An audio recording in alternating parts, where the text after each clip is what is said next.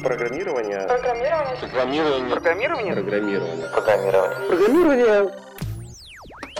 Привет! Это Валера и аудиокурс о том, как выбрать профессию в программировании. Сегодня мы поговорим о том, Чем занимается инженер по тестированию? Ром, привет.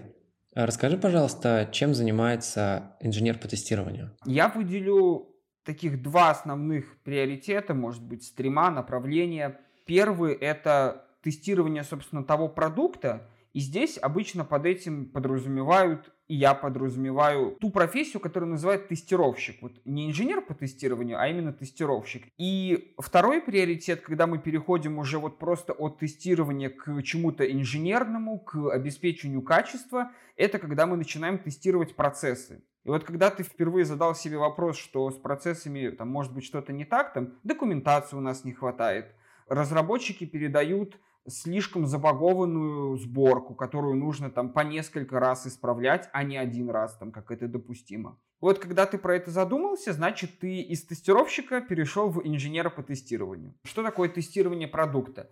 Здесь, опять же, можно разделить на два направления. Функциональное тестирование и нефункциональное.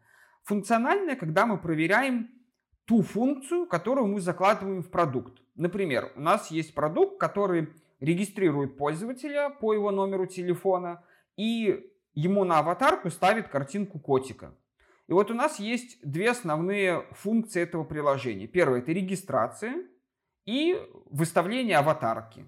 То есть наша задача с точки зрения функционального тестирования зарегистрировать или там проверить, что мы не можем повторно зарегистрировать на один и тот же номер телефона, проверить, если мы вместо номера вводим буквы, то нам появляется какое-то сообщение об ошибке. Проверить функциональную часть э, регистрации и, соответственно, что котик у нас тоже на аватарку проставился. Вот мы проверили функциональную часть приложения и переходим к нефункциональной. И вот здесь одна из, опять же, дополнительных прелестей тестировщика много фантазии. Мы можем проверить наш продукт на разных там мобильных устройствах, в разных браузерах, если это веб мы можем подумать там, про безопасность, про нагрузочное тестирование. То мы можем проверить, насколько он безопасен, как он выдерживает нагрузку, а, насколько он там отказоустойчивый, если мы закроем приложение и вернемся в него. В общем, какой-то набор проверок, которые относится не конкретно к нашему приложению, а в целом к любому приложению. Можно ли говорить, что тестировщик инженер по тестированию, объединять их или нужно каждый раз спрашивать отдельно про тестировщика, отдельно про инженера по тестированию?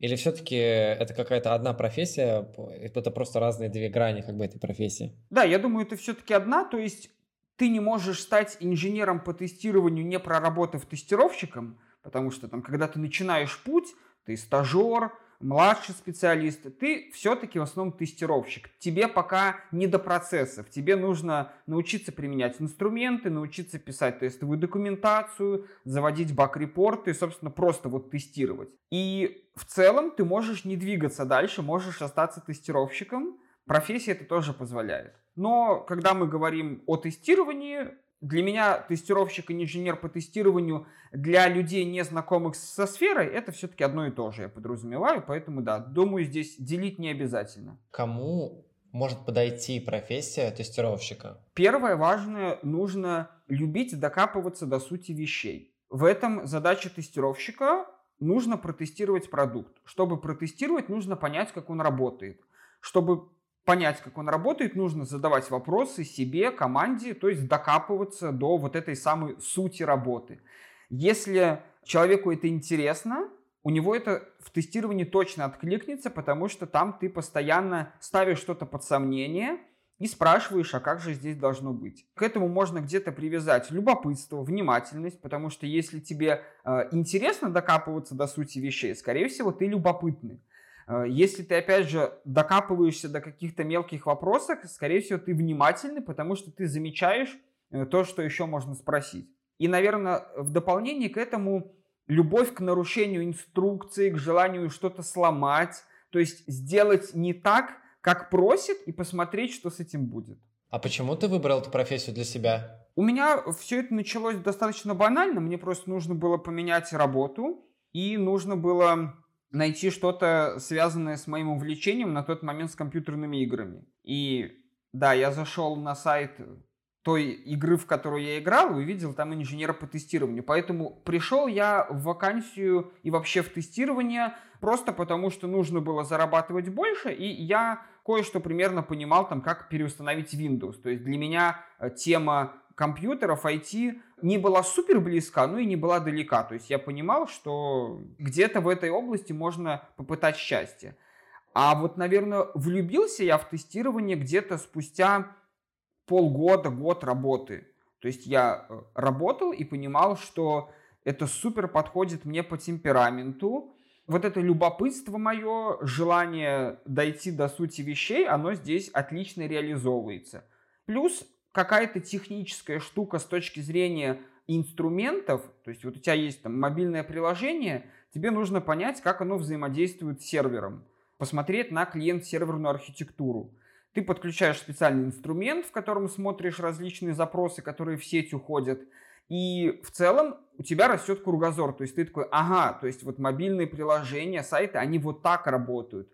О, прикольно, я же ими не только на работе пользуюсь, у меня там телефон всегда под рукой, в интернете я что-то серфлю. То есть я о своей повседневной жизни узнаю что-то больше, мне становится что-то понятнее, это тоже привлекало. Правда ли, что тестирование — это одна из самых простых для входа профессий в IT? Или это миф? Вопрос, конечно, холиварный. И мне, наверное, хочется сказать, что нет, да вы что, тестирование на самом деле сложная штука. Но, если по-честному, э, я всегда предлагаю отталкиваться от требований к вакансиям. Я, когда смотрю на эти вакансии, для меня те инструменты и ту теорию, которую нужно знать, в тестировании она меньше, чем в других. Про инструменты, опять же, там, инструменты тестировщика это э, все-таки какой-то пользовательский интерфейс. Тебе не нужно работать напрямую с кодом. Да, их нужно изучить, с ними нужно разобраться, но это все еще делается в разы быстрее и проще, чем взять и с нуля выучить язык программирования. Поэтому, э, как бы мне не хотелось превознести мою профессию, Э, я считаю, вот по набору инструментов и входных данных освоить ее быстрее. Какие типы продуктов и что именно тестируют инженеры по тестированию и как устроен этот процесс? Да, наверное, можно разделить на фронтенд и бэкенд, да, то есть на то, что у нас есть пользовательский интерфейс и там, когда его нету. Если мы говорим про пользовательский интерфейс, здесь три основные платформы. Это десктоп-приложение, там, ну, какой-нибудь плеер, например, для воспроизведения фильмов на компьютере. Это веб-сайт и какое-то мобильное приложение. Это когда у нас есть какой-то пользовательский интерфейс. А когда его нету, это, собственно, какой-то бэкэнд, какой-то сервер. Это обычно тестируется все-таки автотестами, то есть тут больше автоматизация. И Обычно это тестируется в купе с вот тем пользовательским интерфейсом, который есть. И где-то тут еще к бэкэнду можно отнести там отдельно тестирование баз данных, э, тестирование какой-нибудь 1С, например. Тоже штука, которая не набирает популярность, но и не теряет ее. Вот это процесс, когда ты находишь какой-то баг, какую-то ошибку, и тебе нужно как-то это сформулировать, кому-то отдать. Как это происходит вообще? примеру, мы ожидаем по требованию, вот у нас есть тест, э, техническое задание, там написал менеджер, что мы должны от сервера получать 8 категорий кэшбэка, из них выбрать 4. И ты открываешь экран и получаешь 7 категорий кэшбэка. Вот э, это уже баг. Что такое баг? Это отличие ожидаемого результата от фактического. Его нужно отрепортить, то есть как-то отчитаться о нем и зафиксировать в какой-то материальную форму придать ему. И ты составляешь, ну, такой можно назвать, текстовый документ, в котором фиксируешь заголовок баг-репорта, кратко, одним предложением говоришь, что сломалось. Например, пришло 7 категорий кэшбэка от сервера вместо 8 на экране выбора категории кэшбэка. Например, вот так. Обычно это в формате что, где, когда. Что сломалось, где, на какой части экрана, при каких условиях какой-нибудь скриншот можно приложить. И, в общем, вот такой, придать ему какой-то материальный вид. И придается он обычно в каких-то системах ведения задач. То есть ты создаешь задачу по типу баг. Там есть задача, чтобы что-то сделать, а есть задача баг, в которой что-то сломалось, и это нужно исправить. Ты ее вот в таком формате создаешь и передаешь дальше разработчикам там, или менеджерам, которые это распределят. Дальше между разработчиками. Что нужно знать и уметь для того, чтобы получить первую работу тестировщиком? Да, я думаю, есть такой фундамент, э, с которым ты в, в целом можешь на любую там стажерскую младшую вакансию откликаться. Первое это теория тестирования. Что вообще такое тестирование?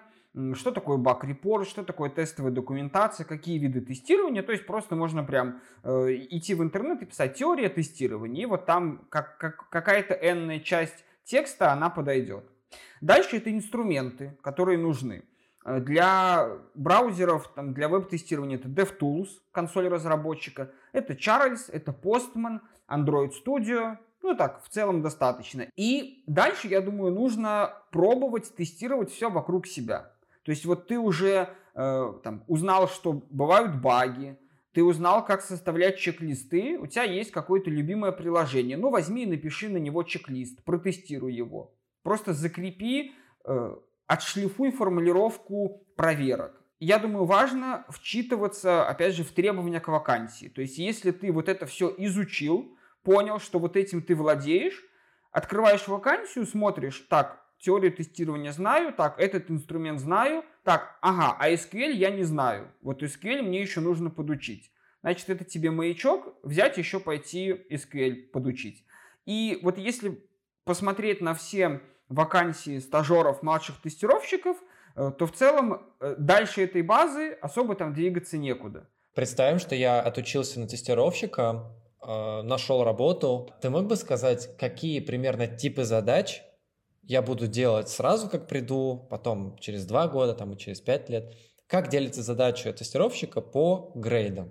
Первое, если ты придешь в компанию с уже построенными процессами, скорее всего, первое время ты будешь знакомиться с продуктом через тестирование по уже написанным кем-то сценариям. То есть кто-то уже написал тест-кейсы, кто-то составил чек-лист, и ты будешь просто с первого там, по 200 пункт проходиться и таким образом вчитываться в тестовую документацию, проверять продукт, знакомясь с ним, и там заводить какие-то баг-репорты, э, исходя из тех э, там, привычек и процессов, которые есть в команде.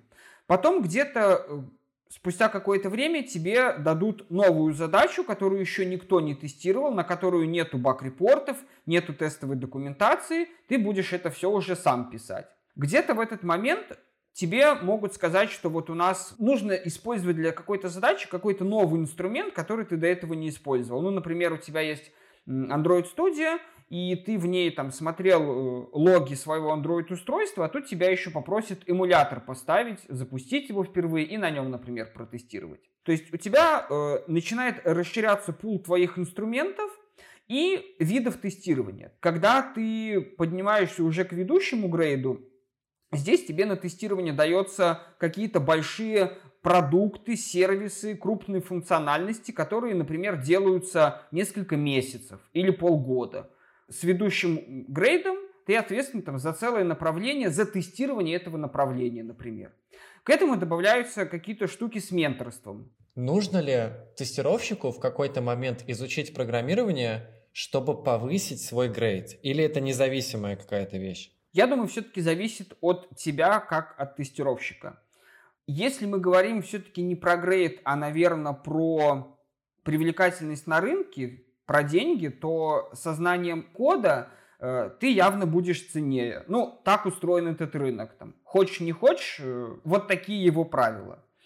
Значит ли это, что ручной тестировщик без знания кода всегда получает меньше, чем какой-либо автоматизатор? Нет. То есть здесь, опять же, грань тонкая. Я думаю, в первую очередь важно слушать себя. Если там, энное количество подходов к языкам программирования не вызвало у тебя желание писать код, лучше пока не пиши. А если ты пишешь код и понимаешь, что больше ничем другим, кроме этого, заниматься не хочешь, уходи в автоматизацию. Что самое крутое для тебя в работе э, тестировщиком? Что меня до сих пор радует, это когда я нахожу баг. Потом нравится, когда я это назвал удивление разработки. Когда ты приносишь разработчику какой-то тест-кейс, какую-то проверку, которую ты провел, и говоришь, что вот я вот так-то сделал, и вот здесь так случилось. И он говорит, ничего себе, там, а как это ты додумался вот это проверить? Ого, там, а я вот это не учел. И ты такой, да. А сколько ты сам учился, чтобы стать тестировщиком? Месяц до курсов, то есть я читал статьи, ну, просто вот гуглил там тестирование и читал в Википедию, что такое тестирование. Потом месяц на курсах, ну и где-то пару месяцев внутреннее обучение в одной компании, в другой, какой-то испытательный срок. То есть так в целом, наверное, от двух до шести месяцев. И в целом год мне понадобился, чтобы уйти с э, текущей работы, перейти в тестирование, пройти испытательный срок и уже понимать, что вот я прочно стою на ногах. Итак, что я сегодня узнал? Инженер по тестированию проверяет работоспособность IT-продуктов, чтобы мобильные приложения, веб-сайты, нагруженные сервисы или что-либо работало как надо. А если нет, то составляет специальный документ, баг-репорт, и указывает там, что, где и когда работало неправильно. Потом разработчики исправляют ошибки, чтобы продукт был готов к выпуску. Чтобы стать инженером по тестированию, не нужно сразу изучать язык программирования. Достаточно освоить теорию и несколько специальных инструментов. Но чтобы развиваться, понадобится как минимум один язык. JavaScript, Python или Java на выбор. Это зависит от компании. Это позволит писать автоматические тесты, э, чтобы ускорить и упростить работу. Таким образом, вы поднимете свою стоимость на рынке. Эта профессия подойдет, если вам нравится проверять, что все работает как следует. А если не работает, то почему? Еще, если вы никогда не сталкивались с программированием и хотите войти, но не готовы сейчас погружаться в код. Еще, если вы хотите как можно скорее сменить профессию на IT, потому что на освоение этой профессии в среднем требуется меньше времени, чем на остальные. А если вам интересно попробовать эту профессию, у Яндекс Практикум есть бесплатный вводный курс, где можно изучить основы тестирования. Пока все. Удачи и до встречи в следующем, последнем нашем выпуске.